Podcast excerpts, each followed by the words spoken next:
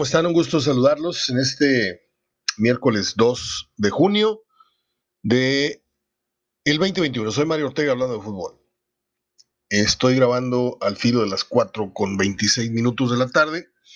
Le cuento la, la continuación de lo de ayer.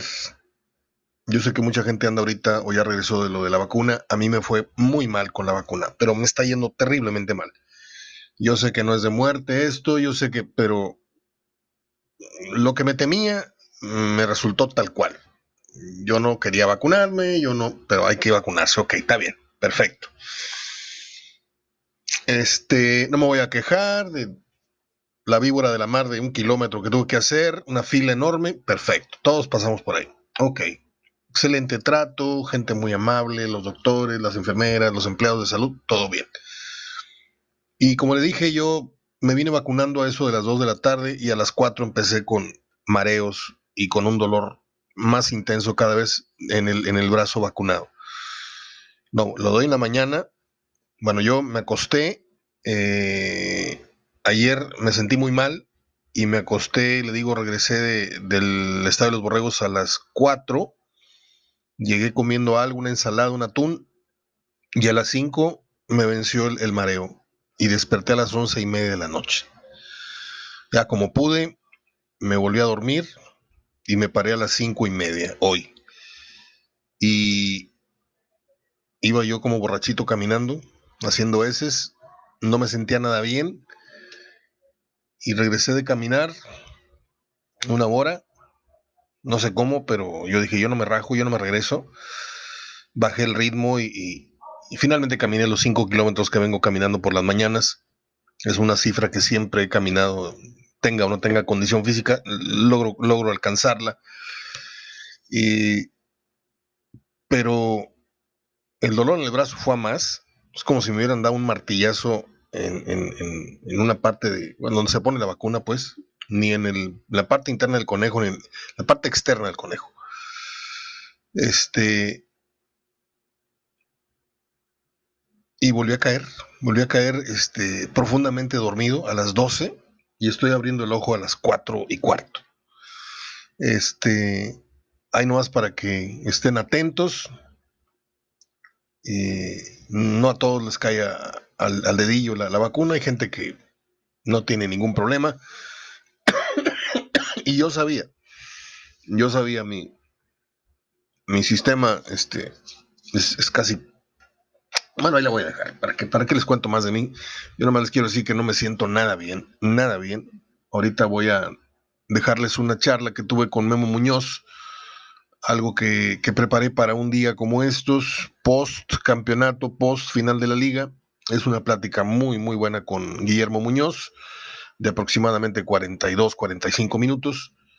Eh, son 29, 59 más 2, 58, son, son 43 minutos. Eh, está muy, muy cotorra, está muy, muy, muy entre amigos la plática. Ojalá y la disfruten. en tanto que anda el run run de que viene Tor Moreno, un jugador que tiene meses de no jugar con su equipo, un jugador de 34 años, un jugador tocado de una rodilla, un jugador que ya no completa los partidos, pero de todas las confianzas de Javier. Y también se anda mencionando a, a Guardado, otro que ya tiene 30 y córrele, y a mí no me, no me está gustando esto. Si a usted le parece que es el que paga el boleto y es el que, el que compra las camisas y todo, si a usted le parece, yo me caigo el hocico. Pero yo desde mi tribuna, desde este humilde espacio, yo le digo, mm, pues qué fácil, ¿no? Déjame ir por ex, seleccionados, gente que yo conozco. Obvio, tienes que ir por gente que conozcas, pero no sería, este, mm, no, no, no tendrías la amabilidad de ir por, por algún talento español, algún talento que hayas conocido en tu gira internacional salvando y descendiendo equipos. O sea, perdón, pero es la verdad. Eh, yo no lo veo bien. Creo que son curitas. ¿Cuántos años puede estar aquí? Oye, es que Duilio Davino. Oye, es que el otro. Yo. Mm, estoy de acuerdo. Vinieron ya grandes. Davino quedó campeón lo que ustedes me, quieran decir, pero no es lo mismo traer un jugador tocado y parado, porque sería otro jugador más que traen de Europa parado. Jansen estaba parado, ¿sí? Sí, traía una etiqueta acá de no sé qué equipo y del otro equipo de la selección de Holanda y no sé qué equipo inglés y Tottenham, no sé qué. Pero la verdad es que son jugadores yonqueados. Son de esos que compras en el yonke y dices tú, esto lo arreglo con tanta lana, le saco la defensa, el golpe, le pongo una transmisión. O sea, no son jugadores que digas, están en el mero tiro. Yo esperaba otra cosa, realmente. Se habla de que finalmente se considera la posibilidad de traer, dice que, se queda con, con Hugo González. Perfecto, que porque él ve con buenos ojos a Hugo González. Y por otro lado, piensa en traer un portero extranjero para que venga a hacerle competencia. No, no, no. Los porteros extranjeros no vienen a hacerle competencia a nadie. Cuando, cuando tú traes un extranjero, es porque el mexicano no dio el kilo. No es para tener un portero carísimo en la banca, eso nada más se puede dar el lujo Mohamed, tener a Carrizo y luego tener a Barovero, o tener al otro portero, ¿cómo se llamaba aquel, que parecía una, una, culebra así parada, el moreno? Ya no me acuerdo. Pero aquí están pasando cosas, este, como en la política, pasan muchas cosas y, y realmente no pasa nada, la gente pues, está risa y risa con los memes, no tiene la menor idea de, de quién es quién en esto, y en el fútbol menos. ¿sí? En el fútbol, ay, Javier Aguirre, Javier Aguirre, ay, tenemos a Javier Aguirre, ay, el turco, el turco, queremos al turco, amamos al turco. Y están haciendo un, un, pues, no lo quiero decir, pero, este, están jugando pico mona con, con las barajitas de patrón. O sea, hay mucho dinero, aunque la crisis, aunque la pandemia, hay mucho dinero, este, y bueno, también se manoseó el nombre del Tecatito. Tecatito está en su mejor momento. ¿Cómo es posible que quieran traer al Tecatito si vale 30, 40 millones de euros?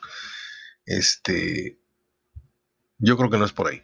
Pero bueno, eh, ¿qué más? Una multa muy, muy alta, histórica, es la que le va a aplicar el Club América a estos muchachos que tuvieron una fiesta bastante este, bastante interesante.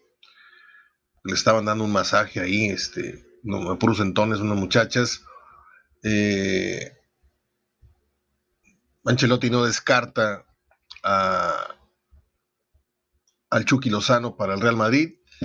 El Piojo le da el visto bueno a Guiñac si es que, que, si es que lo van a llamar o quiere ir a los Olímpicos.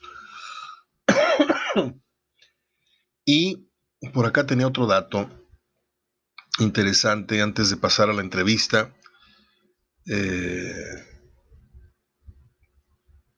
Álvaro Morales, no dejes pie, no, me interesa Álvaro Morales. Ah, lo del Cunagüero. El Cunagüero se despidió del Manchester City para al día siguiente, horas después de, su este, celebración, bueno, de, haber perdido la Champions, perdón, ya estaba en Barcelona, ya estaba todo tamaleado, ¿no? Pero antes de irse, Agüero hizo una rifa entre todos los empleados del club. Y es algo que siempre he dicho yo.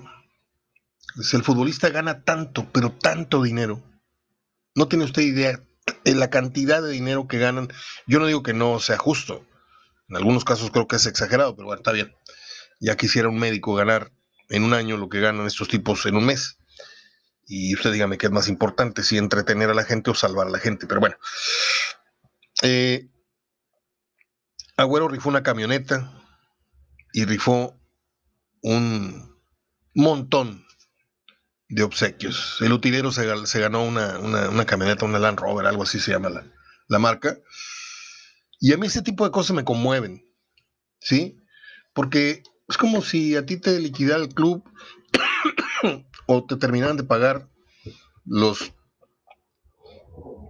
no sé, 800 mil millones de pesos que haya ganado Agüero este, en su estancia allá, porque es un dineral. Entonces usted imagine que agarra 100 millones de esos, de esos mil. ¿eh? Y dices tú, voy a ir al tianguis a comprar frutita, papita, cilantro, perejil. Bueno, lo mismo hizo el. Dijo, voy a comprar una camioneta, unos televisores, un esto, un iPad, una laptop, y se puso a hacer la rifa para agradecer tanto, tanto cariño. Y o sea, ese tipo de cosas lo puede hacer el futbolista. ¿Sí? Pero prefiere ir a besar enfermos, terminales, con un peluche y con una camiseta que ni siquiera les costó porque se las da el club. El día que el futbolista se desprenda de su bolsillo, de corazón, ese día yo voy a tenerles un poquito más de aprecio. Vamos a escuchar a Memo Muñoz y regreso para rematar con las efemérides. ¿Ya se vacunó? Agárrese. Regreso después de la plática. Qué sabroso es hablar con, con gente de fútbol y qué, qué gusto platicar con Memo Muñoz después de varios años. Creo que nos vimos hace 3, 4 años, Memo, en, en La Peña, allá con nuestro amigo Pedro Saro. Pedro Saro. En el 10. Qué rico cenamos. ¿Te acuerdas la paellona que nos puso en el centro de la mesa? Este, Estuvo súper excelente. Me debe una, ¿eh? Me debía cuatro, ya me pagó tres y ahora me debe una, se la voy a cobrar el día de mi cumpleaños. Este, Muy bien. O, o, ¿qué te parece si lo invitamos a, a, una cenita? O que nos invita a su casa, porque tiene una casa espectacularmente hermosa, un, un bosque en el patio de su casa. Y hacemos, sí. hacemos, una cenita ahí los tres. Ya lo estoy planeando, él ni sabe, pero sí nos está escuchando. Le mando un abrazo a Pedro, lo quiero mucho. Salud, saludos a Pedro Saro, claro que sí, eh, y sí, a la, y a la orden, sí se, Pedrito, si hay sí, invitación, pues con todo gusto. Pedrito pasó por un trance muy, muy difícil, perdió a su señora esposa hace no mucho. Y, Ah, y, es una persona a la cual procuro estar cerca de él en la medida de lo posible, porque sí, es, es un trance que todavía no, no se puede Sí. superar del todo. Lo queremos mucho a Pedro y yo, lo personal, te lo digo saliéndome de la entrevista un momento, porque lo merece, Pedro merece esta mención, no como patrocinio, no como nada, sino como un amigo que yo quiero mucho y nos lo hemos dicho de hombre a hombre, este, el que nos haya abierto las puertas de su negocio, este, y que haya sido tan bondadoso, porque no me cobró un 5 de los platillos que le sirvió a mis invitados, me mandaba compañía para mi mamá, para mí, o sea, un tipo de lo más desprendido, y, y por eso yo, cada vez que puedo, hablo de él con, con todo mi corazón. Bueno, abrazo Pedro, te quiero mucho. Eh, ¿Quién es el, el técnico que te, que te da la patadita hacia el, hacia el, el destino final que es el profesionalismo? O sea, el que te, el que te dio el consejo o, o tú ya tenías una voz adentro que decías, yo voy para allá. O fue alguien determinante el que te disparó con alguna buena guía o, o una buena campaña, a lo mejor fue este señor este Ignacio. Eh, ¿Cómo fue que, que tomaste el rumbo de la primera división y caíste en Monterrey y no en otro, y no en otro equipo?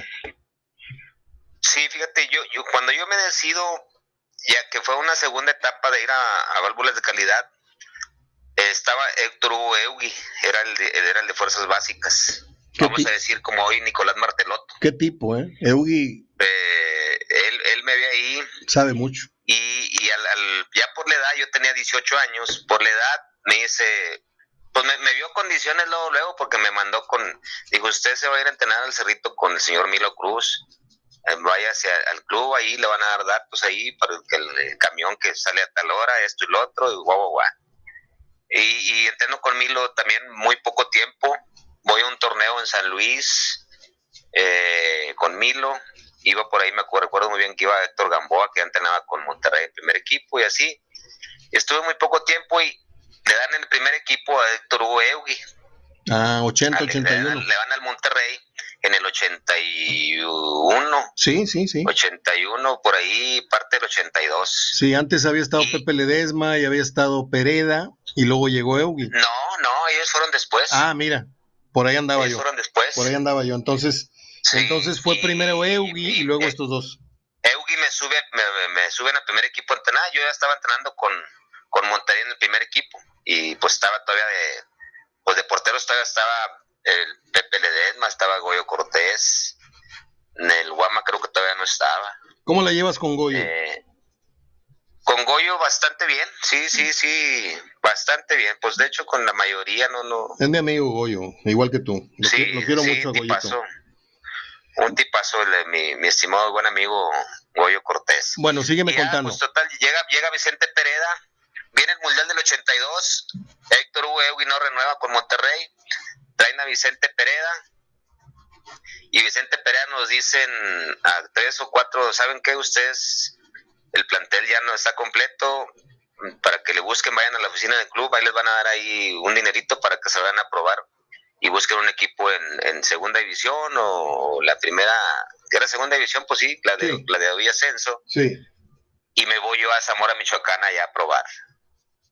Y me presenté ahí con Ignacio Martínez, mire, yo vengo del, del Monterrey, estuve en reservas y luego entrenando con el primer equipo y, y, me dio la oportunidad de jugar en tres cuadras. Inmediatamente a los 10 minutos me dijo, trae sus papeles y todo, el, la, la cartilla. Y, nada, pues no llevaba yo nada. ¿Sabes a qué me ¿Sabes a qué me suena, Memo? Como esos que van a hacer casting en Broadway, que les dan 10 segundos, a ver, cante estas líneas. ¡Oh! El que sigue. ¡Oh! El que sigue. Tú cantaste una nota, cantaste una nota y dijeron, vas al reparto, vas al coro. O sea, inmediatamente, güey. Bueno, porque pues yo digo, lo mío siempre fue eso, agarrar la pelota y pues no, no me la quitaban y luego más adelante tantito y adiós al lateral. Eras bien vago. Y pues resulta, resulta que el lateral era el mejor lateral de la segunda división, Isidro García, el famoso Chilo. Sí, claro. Fuerte, chaparrón, macizote. Sí. Eh, y haz de cuenta que no, cada balón que agarraba le hacía la misma. Y lo mataba. salida hacia izquierda y luego. Sí, sí, sí, sí la tuya. súbete el turbo, súbete la moto. Sí. Y, y por eso luego, me, me, dijo, no, trae vaya, vaya a Monterrey, traiga su papelería y todo esto, y guau, guau, guau. Y, y así fue como me quedé, y luego, luego fui, titul fui de cambio y luego titular. Entramos a la liguilla, llegamos a la final, yo metiendo goles, poniendo centros para gol. Y, y, luego ya posteriormente, pues yo estaba muy resentido con Monterrey porque me habían desechado por Vicente Pereda. No, yo no quería venir a Monterrey. Ándale y anduve, anduve navegando allá, me fui a probar con el Curtidores. Después de la final, eh, ya no me arreglo con, con Zamora, me fui a probar con el Atlas, me fui a probar con Curtidores, me fui a probar con Irapuato, me fui a probar con los Tecos de la Universidad Autónoma de Guadalajara. ¿Y por qué no pegó el chicle en esos equipos? Porque tenía que dejar de jugar un año y medio para recuperar la carta. Ok. En, aquellos años así era. Curtidores, ¿quién, ¿quién traía? Un, año y medio. Sí, sí, recuerdo. ¿Quién traía Curtidores? Lo traía Miguel, este Gómez Nogueira, el brasileño. Sí, claro que sí, el, eh, ex Leones Negros. A Tecos. Es de, Leones Negros y, y el, el, Irapato lo traía el Pistache Torres. ¿Cómo no? Exatlista. ¿Y al Tecos quién lo traía? El Tecos lo traía el ingeniero Javier de la Torre. Mira, el papá del Yayo. Ahí, ahí fui compañero de Hugo Enrique Quise, de Edmur Lucas, de Villalba, un centro entero que se fue a España. Claro, claro. Eh, del Chicharo, que apenas empezaba, el Chicharo Hernández. Chicharo papá. Estaba José Luis Trejo, Juan Manuel Álvarez de Centrales. ¿Maldonado ya no estaba? Maldonado estaba también, sí lo conocí también central. Mario Oscar Maldonado. Eh, de ese, de ese equipo de Tecos, ahí me tocó estar entrenando también con ellos. ¿No estaba el Cora? Que, que, que, mi carta. ¿No estaba el Cora ahí? No, no estaba el Cora. Bueno. El Cora me había, el Cora me había tocado acá con Monterrey. En, el, en el 81. Fíjate, yo, a pesar de que ya habíamos hecho esta plática y todavía no me había quedado claro, entonces, tú vas de Monterrey a Zamora, no vienes de Zamora a jugar a Monterrey. No, yo desde Monterrey voy a Zamora. Con Monterrey no estaba registrado en ese tiempo. Sí, sí, sí. ¿Tú, ¿Tú dónde naces, Memo? ¿Cómo? ¿Naces dónde? Aquí en Monterrey. Ah, chingado, no me la sabía esa, güey. Porque todo el mundo decimos, y el cabrito, el mejor jugador en la historia. Pues ahí se dan un tiro, me perdona el cabrito, lo quiero mucho. No es tan abierto conmigo como tú, pero y yo los pondría hombro con hombro, Memo. Sí, y, sí, sí, pues estamos, estamos, estamos a la, a la, a la par. Y, digo, por supuesto, él, el, su palmarés de él es, es, es, mucho mejor que el, que, el, que el mío. Pues sí, eh, sí, Memo, pero... De, de, características, todo eso, habilidad, todo eso, no, no, no le pido ni me pide él nada en ese sentido, ni en cuestión de técnica, ni en conducción, ni su mejor palmarés pues, es porque tiene varios mundiales y, más partidos jugados con Monterrey. Mira, yo no me muero sin juntar un madral de llaves porque hice una promesa. Yo voy a pugnar porque se le haga una estatua eh, como se merece a Canito. Porque Cano jugó 14 temporadas largas con Monterrey, su única camiseta. Y antes el señor Ornelas era muy amigo mío, me invitaba a tomar un café a su oficina, salía yo con tres, cuatro camisetas firmadas por todo el equipo y luego las regalaba yo en, el programa eh, de radio. Y me llenaba de elogios, me decía que era yo uno de los dos o el único programa que él escuchaba de radio porque tenía Gómez Junco y esto y lo otro. Y luego ya las cosas cambiaron mucho. No estás tú para opinar porque tú eres muy institucional y, debes de guardar un respeto para el equipo, pero cambiaron mucho las cosas, se aburguesó mucho el equipo. El señor se casó con comunicadores que no debía haberse casado, los más mediocres de la ciudad, y ya hoy no me levanta ni el teléfono. ¿De dónde vino el cambio? No sé. A lo mejor porque ya no estoy en los medios. A lo mejor es la respuesta más idiota, pero seguramente es por eso. Pero yo un día me voy a acercar con gente de poder y mira que no necesariamente tiene que ser la del equipo. El poder hoy lo tienen las redes sociales. Hay un grupo en Facebook, no voy a decir su nombre, que tiene 80, 90 mil, 100 mil, más de 100 mil rayados. Son puros rayados. Y con que cada un, cada pelado te ponga 10, 10 15 llaves de las que tienes ahí en la, caja de triques, eh, se hacen las, las estatuas. Vamos con el señor Cuauhtémoc Zamudio, vamos con otros y hacemos el busto y ya nada más le pides permiso al equipo, ya no me da permiso de poner este gusto de un jugador que usted debería de, glorificar, debería honrar, ya le hicimos la chamba, no nos da permiso de poner este gusto camino a la entrada del estadio, en ese pasaje que, vas caminando, y yo creo que, yo creo que sería muy bueno ya en mis últimos 20 años, si Dios me presta otros 20 años, eh, llegar a mis 80 años y decir, pudimos gestar esta, esta y esta obra para Memo, para Canito, para no sé, don Alberto Santos, ¿me entiendes? Gente que puso las piedras de, lo que fue la grandeza de Monterrey, incluidos jugadores. Volvamos al punto, Memo. Eh, sí. ¿Ya llegas a Monterrey en qué año y cuándo empiezas a abrir los ojitos como profesional que ya empieza el fútbol mexicano a voltear a verte? Sí, no, no, de hecho, pues yo ya desde que debuto yo, yo ya estaba, yo ya me había decidido, desde que voy a, a probarme con que estaba Eugi, yo ya iba decidido, ya iba, yo iba con una mentalidad de, dije, esta va a ser mi carrera, voy a ser jugador profesional, voy a ser jugador profesional, así, así, de, y de hecho se lo dije a mis hermanos, dije, de mí se acuerdan, yo voy a ser jugador de primera división.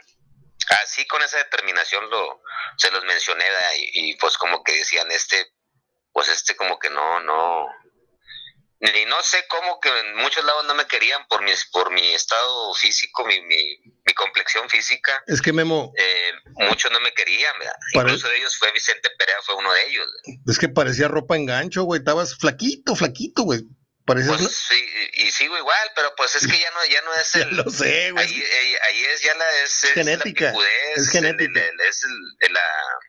¿Cómo te diré? La, la vida misma te te hace despertar habilidades que pues solo solo el, destino así lo así lo así lo quiere Y, muchos por del menudito delgadito pues no me querían pero pues lo más importante es mover, saber mover la pelotita que eso es lo eso es lo es la diferencia entre uno para qué quieres uno uno uno de físico físico acá impresionante si no no combina la, su estatura con la habilidad ni, ni el, o el ingenio eh, el talento, entre otras cosas que, que, yo las desarrollé.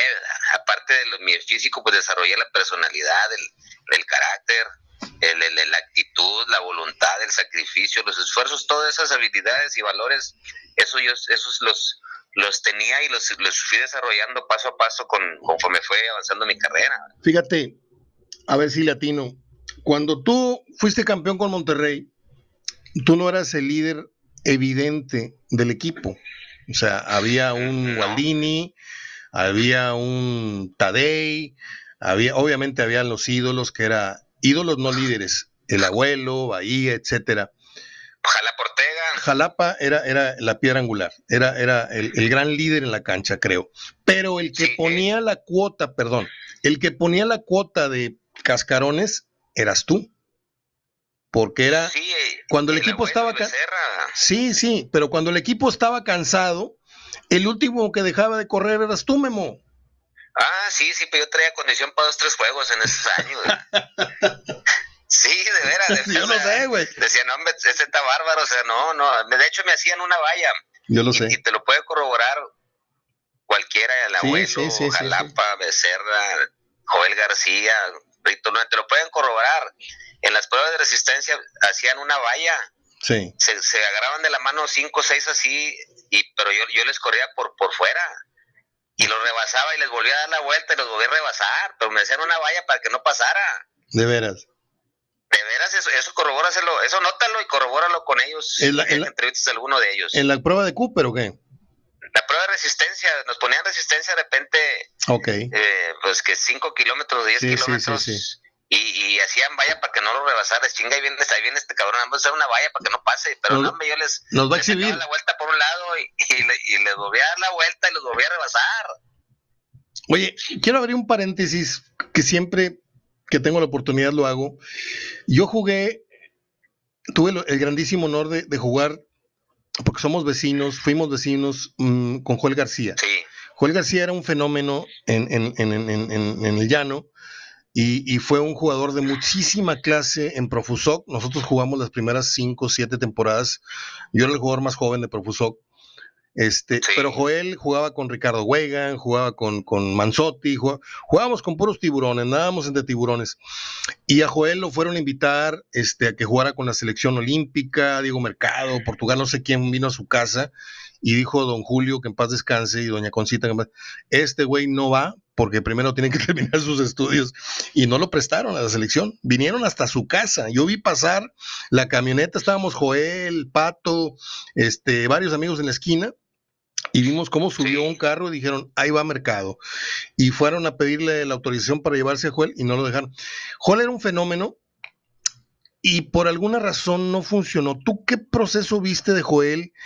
Porque aunque fue un lateral muy bueno, muy cumplidor, yo te lo digo, no era ni la mitad de bueno que como delantero. sí, digo, yo ya lo conocí, supe yo su, su historia, supe que había salido de, de, de de hecho, pues él, él era centro delantero. Sí, no, no, no, no, y era, era el crack de FIME además. Sí, y, y luego ya para acá lo fueron habilitando pues, como lateral. Cuando yo llego ya, ya lo estaban habilitando también como lateral derecho. ¿Matosas o quién Y fue? fue, fue, fue como lo conocí, eso fue ¿verdad? no sé si, Ok, si Ma- Matosas o al- algún otro, ¿verdad? ok. Eh, pero ya lo conocí yo como habilitado como lateral derecho. Y ahí así empezó a funcionar él, y luego yo por izquierda, y luego por los dos, nos, los dos sabíamos ahí más o menos con la pelota, y nos agregábamos muy bien al ataque, Joel por derecha, y también era rápido, marcaba bien, Sí. eh, físicamente estaba Está bastante fuerte, bien, o fuerte. sea, y, y- y tenía pues carácter, eh, sus detalles como todos, ¿verdad? pero pues se fue, funcionó en esa en esa posición y luego se fue de aquí a la UDG Le metió, un, y- le metió un gol en su debut al Zacatepec, aquí. Y luego le metió dos goles en el Jalisco a Chivas. Y a Chivas ese sí me acuerdo yo de ese de Chivas dos goles. Y no yo todavía no pasó. estaba con Monterrey Sí, y no volvió a pasar nada. Bueno, volvamos a tu, a tu tema. Tú eres el, la estrella el día de hoy en el programa. Pero sí quería com- comentarte esto de Joel, a ver si a ti te había tocado ver el por qué no dio el estirón, pero ya me dijiste que cuando tú te tocó Joel, ya te tocó el proceso de que ya lo habían activado como defensa. Perfecto. sí Eh, cuéntanos tu proceso en Monterrey. Eh, ¿En dónde vamos? Eh, ya con Avilán, ya estamos camino. ¿Cómo se Sí, fue sí, armando? pues, Avi- Avilán es el que me trae a mí. Avilán, Avilán, pues ya me, eh, ya me había conocido en, en Fuerzas Básicas, de hecho, porque jugué en Probuso yo con Avilán, en, en el de, de Rayados, el- Sí. de reservas. Pero jugué, jugué uno o dos partidos con... A ver, cuéntame, Avilán. cuéntame qué año jugaste Profusoc, porque yo ya- a mí no me tocó jugar contra ti.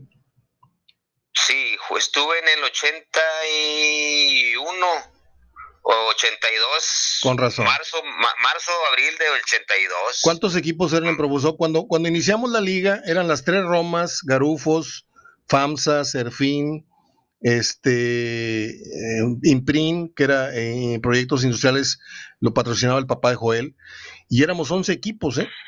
Las tres Romas, como te dije, este, jugaba Carlos Serna, uno que era pateador de los Tigres, un día pateó un, un tiro directo, pues no me la puso en el pecho, güey. hace cuenta que te pega un balonazo un pateador de los vaqueros de Dallas. O sea, el tipo le pegaba horrible a la pelota de fuerte. Pero bueno. Mira, yo, jugué, jugué uno o dos partidos con Profusov y recuerdo muy bien, jugué en el, un partido, lo jugamos ahí en, en Acra, que está acá para la salida. Sí, sí, sí, sí, sí. Y me tocó, esa vez me tocó, me marcó el hermano de Milo, para descanse, la tocha. Sí. Que por cierto, oye, me entraba con todo el vato, y yo, yo jugaba de extremo y, me entraba con todo y dije, oye, ¿qué onda con esos vatos? Te, voy a contar, te voy a contar una anécdota rápida. Este es algo, es algo por lo que yo estoy, estoy muy sentido con Milo Cruz desde hace muchos años. Nosotros éramos los chavitos del torneo. Nos metían de 5, de 7, una vez nos metieron 11-0, nos metieron un gol de portería, portería. Y por eso Joel a veces no quería ni levantarse, porque eran los juegos en los campos Roma, en el campo Roma, cuando apenas se jugaba nada más ahí la liga, se jugaba en el campo Roma desde las 8 de la mañana, de 8 a 10, 10 a 12, 12. Había juegos en domingo a las 2 de la tarde, a las 4 de la tarde. Este, y un día Milo Cruz sobre la banda izquierda este, cobra un tiro directo. Y pues nos ponemos en la barrera 4, ¿no? Y tú sabes cómo le pegaba Milo Cruz a la pelota. Sí, sí, sí, todavía me tocó, sí. Pues se la puso, se la puso en el pecho a Humberto Rodríguez, un buen amigo pues le sacó el aire. Pero el balonazo fue a dar a la banda, salió de banda el balón. Entonces, Milo agarra la pelota y estando tirado Humberto, se le estrella en la cabeza, como si fuera un remate de cabeza, y sigue y tira el centro. Y me le fui encima, le dije, oye, no manches, le dije, estás viendo que le sacaste el aire. Y Milo, pues, muy, pues era, era el colmillo de los profesionales. Sí, sí. Era el colmillo de los profesionales. Tenía, un día José Luis Puente en un corner jugando con la Roma, me pega un codazo en el brinco y éramos amigos. Yo le abría las Coca-Colas a José Luis Puente en los partidos de segunda división. Antes del juego me saludó, me dijo, Negrito, qué gusto verte, a ver qué tal juega, no sé qué. Y en el primer corner donde yo voy a rematar, yo era extremo derecho, Bajó José Luis, que usaba un, anillo cuadrado enorme, me puso un codazo y se me acerca y me dice, párese, maricón. y éramos amigos. no, hombre. Y luego la central era Daniel Peña, que se casó con María Julia. Con María Julia, licenciado, sí. sí. Y el otro central nada más era Roberto Gadea. Entonces imagínate la clase de gorilas que traía el equipo de la Roma Bueno, Perdón por salirme con pasajes muy personales, pero a la gente le gusta que contemos anécdotas. Memo, entonces, sí. Eh, está bien sabrosa la plática y esto es como estar escribiendo un libro porque voy a ir cronológicamente contigo de tu carrera, de tus picos más altos, de tu, pues de tu, tu fase final, cómo viene el declive eh, de tu carrera que es natural porque todos tienen un declive en lo físico, en lo mental, no sé, a lo mejor te hicieron una agachada, pero ya llegaremos a esas instancias. Este, ¿Cómo conforma Monterrey? O dime los, los torneos previos al éxito que tuvo Monterrey en el 86. ¿Cómo fue un chispazo, fue un garbanzo de libra o fue algo que ya, ve, ya veías venir, como el campeonato? Bueno, yo llego en el llego en el 85 yo llego el 5 de enero del 85. A Vilán le dan el equipo el, el, día primero del 85, el 31 de diciembre del, del 84 sí. al 85. Y a mí me llama inmediatamente y a los tres días me pide que esté aquí, que fuera, era un, lunes, lunes 5 de enero. Eh, pues habían destituido a, a, don Roberto Matosas por, por, lógicamente, por malos resultados. Entra el kit de Francisco Avilán la segunda vuelta de, esa temporada 84-85 y navegamos ahí más o menos ahí. Pancho puso en su, en, su, en, los partidos que iba, iba a dirigir, puso ciertos puntos eh, y, los consigue y le, y le dan el para dirigir el, el torneo México 85, el Pro. Pro de 85 y México 86. Sí y, conforme al equipo, pues él, prácticamente conocía todo el, a todo el plantel porque en su mayoría pues nos había tocado en algún pasaje jugar con él en, tanto en, fuerzas inferiores como en, en reservas y, o en profusor. A todos en sí, a Becerra, al abuelo, a Joel, a Héctor Gamboa, a Rito Luna, Pedro Campa, a, mí, de vaya, prácticamente todo el plantel, Guatemo Vargas, Enrique Mata, eh, Zurdo Flores, en fin, todo, todo ese plantel lo conocía bastante bien a Vilán y pues él venía con una estrategia estilo estilo yugoslava, porque él se fue a hacer allá sí, sí, sí, como como una tesis se fue a, a Yugoslavia por invitación de, de Bora Milutinovic y trajo trajo una muy fresco ahí el, su sistema que el que se le dio con de acuerdo a los jugadores que tenía se le fue dando se le fue dando. Eh, el equipo empezó a, funcionar a ganar. Un fútbol eh, muy dinámico de mucha movilidad. Muy espectacular. Eh, y con muchos jugadores habilidosos eh, no se diga el abuelo Bahía Becerra, que eran unos demonios arriba. Sí, sí, sí. Y luego lo, complementabas con el tiro de media distancia de, de Renaldo Gualdini. Eh, el Jalapa y Gamboa eran unos escudos en el medio campo. Y aparte tenía gol el eh, Jalapa. Y, Joel García y, Memo Muñoz pues llegaban, tenían muy buena llegada y, y, llegaban por sorpresa, no, no era como hoy en día que ya es por sistema. Eh, en fin, se fue conjugando todo, y dos, se fue amalgamando ese, ese, equipo. Oye, y dos, y dos leñadores en la central, güey. Y, y, dos leñadores en la central es que, que, Pedro Campa y Rito Luna, Dos, dos, dos moles ahí en la en la defensa que, que se transformaba el, el, el Pedro Campa se transformaba, ¿eh? Sí, sí, sí, sí. Hasta, hasta nosotros mismos nos, este, nos, nos, nos andaba golpeando. Desconocía, güey. Sí, como el perro en la noche, güey. nos desconocía, o sea, no, no le, le valía, le valía chis el vato. Sí, sí. Rito, Rito era más decente para pegar, pero era muy duro también, Rito. Sí, era muy duro y más, más fuerte que. Sí, sí, estaba más macizo. pero Pedro sí, Pedro sí era sacabo. Pedro sí nunca le faltó chamba de sacaborrachos en un antro, ¿eh? estaba pero bien macizo, bien alto y con una pinta, pero de pocos amigos. Sí, sí, que, que en una de esas cuando ya después del campeonato, es una anécdota allá en, España, en Inglaterra, que nos fuimos una semana a Inglaterra, jugando con el Newcastle en el estadio de ellos, allá en Inglaterra. Entro yo de cambio por Daniel Mora y me dice Pancho Avilán, me dice, ve inmediatamente con Pedro Campa, dile que se calme porque lo van a expulsar, no quiero que no, quiero que juguemos contra 10, con 10 hombres, ¿verdad? Y luego voy, voy, entro de cambio por Daniel y luego voy, corro, allá está, está Campa. Me dice, me dice Avilán que te calmes porque si no, tú y Avilán chinguen a su madre, así, así con esas palabras, O sea que le, le valía, le valía, le valía que eso al, al Pedro, y anda, o sea, bien prendido. Demasiado metido en, en, el, en, el, papel de, de, defensor, en el papel y luego, y luego al final, pues ahí en el estadio siempre siempre tienen un área como de restaurante y todo, y te dan botana, canapés, todo ese tipo, con bebidas y todo, guau, guau, guau. Y pues pero fueron a preguntar por él ahí, a, a los directivos estaban hablando con los directivos de acá, que querían a Pedro Campa ese, en ese equipo. De veras. Sí, por, por, por, el carácter que mostró. Que estaba jugando, por lo duro que, que estaba entrándoles bien, pero bien, bien que me acuerdo que le entró una entradona así a Peter Bradley, que jugó el Mundial del 86. Claro que sí. El, extremo de Inglaterra. Sí. Eh, le entró con todo y. No, me, pues. Dice, oye, ¿quién, quién es ese central? Ese hay que traérselo para acá. Eso es un. Este parece de rugby, este vato. ¿Te acuerdas, que en, e, ¿Te acuerdas que en ese tiempo Manso con las Águilas en una gira con, con, por Europa con la América quebró a un jugador? Uno, sí, me tocó ver esa jugada quebró a un jugador del Aston Villa. Es una de las fracturas más horribles que, yo recuerde. El güey sí, que también es, así, jugaba ese Armando Mazo, yo también lo tuve de compañero sí, Monterrey. y yo lo tuve en la cabina. Así, así, jugaba. Un día Manso llegó a despedirse con lágrimas porque pues este se iba a cambiar, ya se fue a Cancún, es el zar de las carnes allá, surte todos los hoteles, le va muy bien, pero hizo radio conmigo. Pues no crees que me regaló todos los pines y todas las medallas que le dieron en la selección nacional.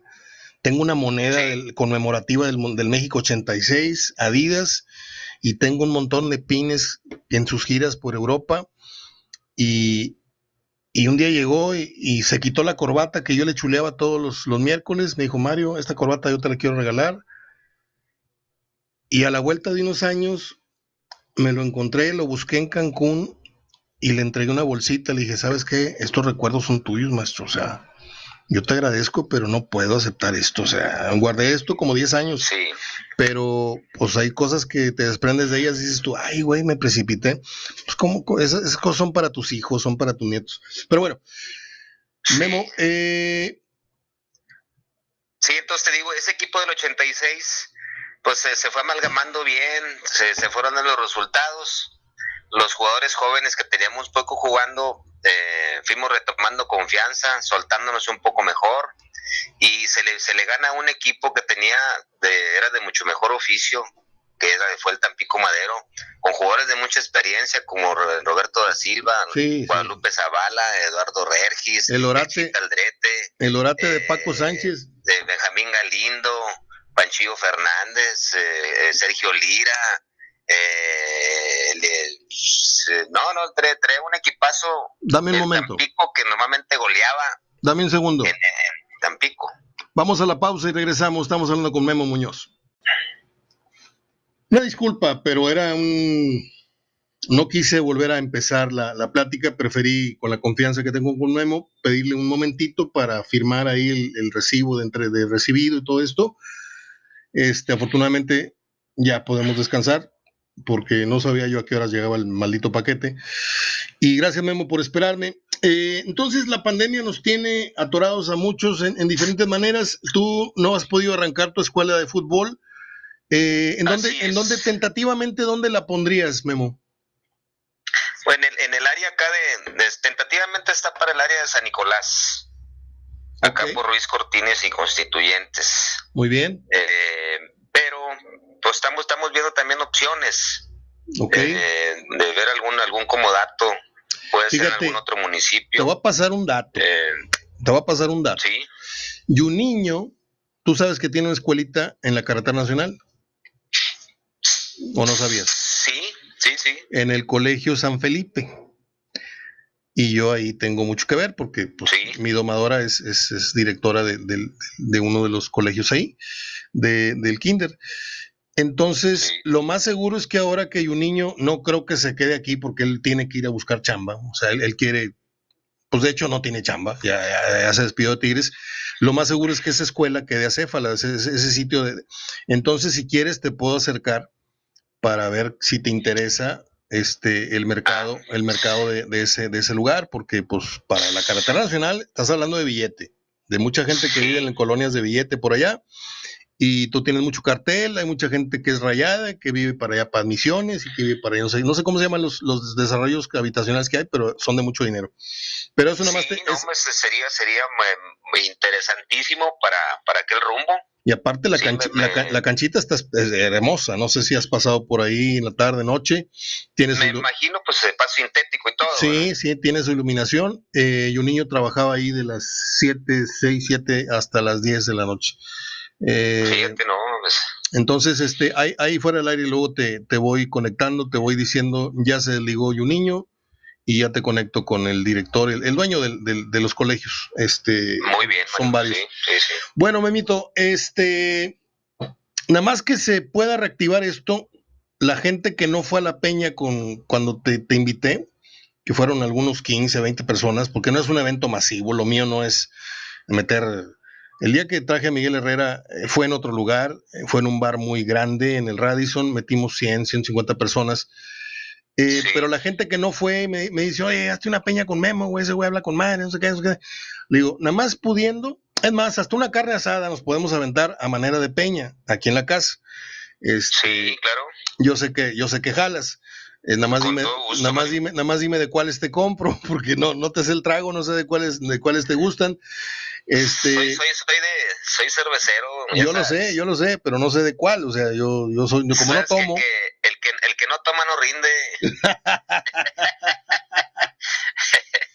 no, me vas a decir a mí que eres cervecero si me tocó ver 50 latas de cerveza en el vuelo de regreso de Ecuador entre tú y tres o cuatro amigos más iban ahí oriqueando, te ibas, venías tú tristeando y les, venías, les venías contando ahí toda la gachada que te hicieron y, veníamos en el vuelo de regreso de, de, Guayaquil Y yo. de Guayaquil a, México y oye, a México. Mm, estaban, estaban así nada más a tiro, a tiro de, dos pasos del baño, en, el asiento más lejano del avión, ¿verdad? Pues claro, pues ahí había que estar, porque sí. ¿para qué cruzar todo el, todo el, todo el, el, traslado de, del pasillo del avión hasta el, hasta el fondo?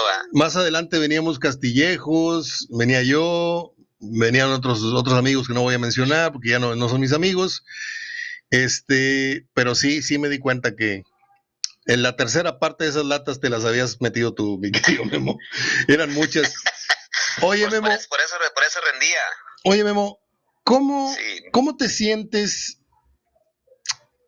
pasados los años de donde quiera que te paras, en un Oxxo, en un banco, en una gasolinera, en un esto, en lo otro? No solamente que te digan, Memo Muñoz, una foto, un esto, no que te digan, tú eres el mejor defensa lateral que ha tenido el Club de Fútbol Monterrey. ¿Cómo te cae ese 20 todos los días? Porque yo no creo que pase una semana sin que te lo digan. Sí, sí, sí, sí, no, para, digo, para mí siempre va a ser un, un, honor, una satisfacción que la que la gente me recuerde con, con ese con ese eh, ese estatus. o estatus del mejor lateral izquierdo de México y, sobre todo hoy con las con las redes ya que de algunos años para acá eh, digo sin las redes pues das de cuenta que ya uno no sería no seríamos no seríamos igual verdad y con las redes como que se se revivió la etapa como jugadores de muchos jugadores eh, te hablo se, se revivió como si no hubiesen pasado los años. Entonces, eso para, para nosotros los jugadores es un alimento a la moral, al espíritu, de que nos recuerden de esa manera. Y te mantiene joven el corazón, ¿no? Sí, te mantiene joven. Eh, muchas de las cosas que uno las hacía por cuestión de trabajo, la misma gente te lo, te lo vuelve a revivir y dice, no, jugadores como ustedes, con esa entrega, con ese coraje, con, e, con, ese, con esa actitud de querer siempre de ganar los partidos, a pesar de los equipos que con los que ustedes eh, iniciaban, que eran equipos pues de, media tabla para abajo, pero mínimo se, se, partían la Mauser y eso era lo que nos, le encantaba la, a la afición. Entonces, pues siempre seguimos con esa, de jugadores siempre mantuve yo esa mística, esa, esa actitud de siempre dar lo mejor de mí y de tratar de agradar a la afición, que era, era, dice, bueno, caray, pues si no ganamos el partido mínimo, mínimo le damos una satisfacción a la tribuna de, de hacer dos, tres piruetas, jugadas ahí, dribbling, desbordes, eh, jugadas interesantes, que, que, motivaran también a, la, a levantar la tribuna y, y pues bendito Dios, eh, esa parte de mi carrera todavía se, se, mantiene con la gente, se mantiene vivo y, y, para mí es un honor y por eso siempre mis respetos para esta grandísima afición que es la del Monterrey. Yo, yo cuando te veo eh, en las redes sociales, cuando veo todo, mira, yo estoy en varias páginas del recuerdo, yo creo que tú has de estar también, y de repente sale una foto del Monterrey de aquellos años, y la raza empieza, ah, no, te, mencionan todo, ¿no? Y que Pedro Campa y que este y que el otro. Y cuando dicen Memo Muñoz, el mejor lateral en la historia del Club Fútbol Monterrey, ya luego tú te fuiste al baño, dijiste que el mejor de México. Los de México no te citan tanto como tal, porque son muy centralistas, pero yo sí te considero en la terna de los mejores laterales que he visto en mi vida, que, que veo fútbol antes que tú. Yo creo que te saco unos añitos, pero sí estás ahí. Pero a nivel local, indiscutiblemente, yo no, yo no, te lo diría si estuviera hablando, lo diría si estuviera hablando con, con Canito o si estuviera hablando con Daniel Mora, o, si o sea, no es flor ni es cebollazo. O sea, lo que yo vi fue un canijo fideo que iba y venía, iba y venía, pero con criterio, porque no, no, no tiraba centros como hoy se tiran a ver a dónde. Memo, sabías poner centros de gol. Sí, sí, de hecho yo pues era... Era extremo, yo muchos años de mi, de mi, de mi carrera este, amateur fui extremo izquierdo y, igual así desbordador, habilidoso. Cuéntale a la gente pues, con, qué, con qué equipo era, ya se me olvidó. Yo como profesional inicié en el, en el Zamora en, segunda división como extremo izquierdo. Ok. ¿Quién y allá, allá despunté, despunté enormidades eh, y luego, debutando como profesional inmediatamente mostré mis condiciones. Eh, ¿Qué año fue eso? ese fue en el 81, 82. ¿Quién te entrenaba en el ahí? 82. el entrenador era Ignacio Martínez, que todavía lo tengo de contacto, él vive en Celaya y ha dirigido pues, a, la, a la Piedad, sí. al Celaya mismo, Sí, eh, entre muchos otros de la, de la Liga de Ascenso, muy bien. pero él sí, su carrera fue, fue de portero en Pumas, allá en los, en los 60. ¿verdad? Sí, sí. Eh, luego, ahí, de ahí te vienen esos dotes, eh, lo entiendo como defensa que hayas sabido sumarte al ataque con criterio, pero luego, ¿cómo aprendes el oficio de la defensa? Porque también eras un, un cadillo a la hora de marcar, no, no, Sí, no eras, sí, sí. no eras un, no eras un mi, flan. mi característica siempre fuera eso, o sea, yo sí era, jugaba de extremo, pero yo iba y quitaba la pelota y dije, "Es- este no me pasa y no me pasa, de siendo extremo, ¿verdad? Sí, Eh, y luego ya me, por circunstancias de, de, del- de los juegos, me habilitan como lateral por una lesión de Daniel Mora mira, y, y resulta que, pues, me de cuenta que hago la función muy bien, ¿verdad? Y ya paso a paso fui aprendiendo lo que es la cuestión de la chique, del fuera de lugar, la el jugar en línea, eh, todos esos detalles que, que eso sí no los, no los, los fui aprendiendo sobre la marcha.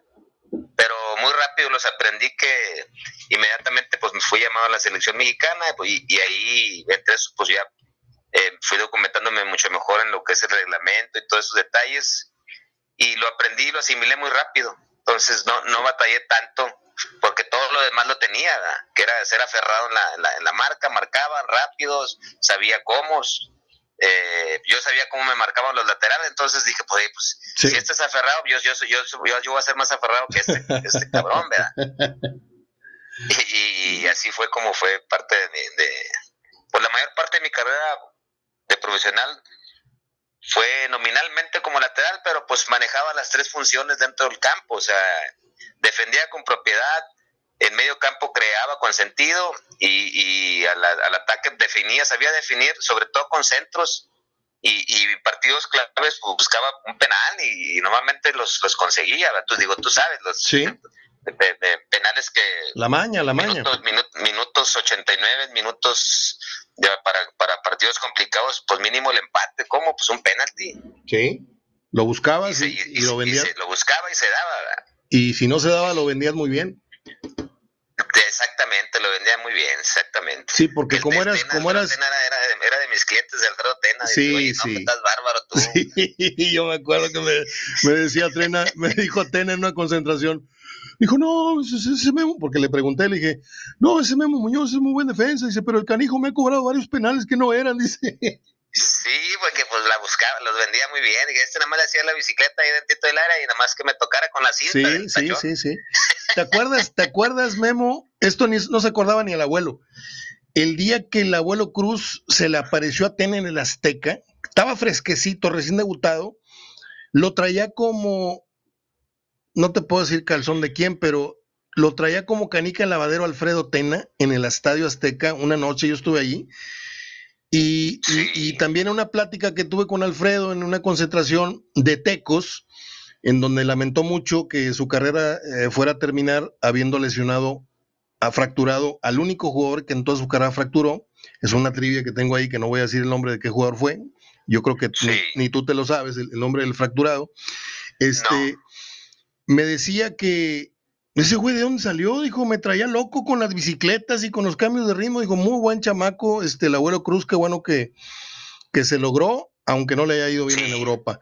Eh, Memo, estamos platicando con Memo Muñoz, esto es hablando de fútbol, regreso en un instante.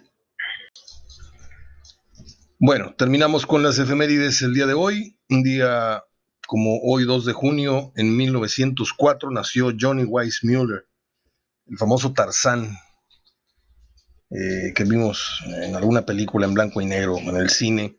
En 1941 nació el baterista y fundador, uno de los fundadores de los Rolling Stones, Charlie Watts.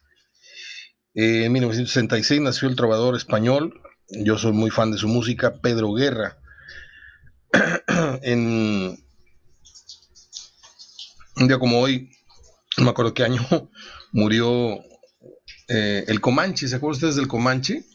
Sergio Ramos. Eh, fue un, actor que fue muy, muy querido por muchos por ese gran personaje que hizo. Y hoy es el Día Internacional de la Trabajadora este, sexual. Las chicas de tacón dorado. Un abrazo para todas ellas. Bueno, pues aquí terminamos esta emisión. Ahí les dejo la charla con Memo Muñoz. Espero que la disfruten. Abrazo de gol hasta mañana.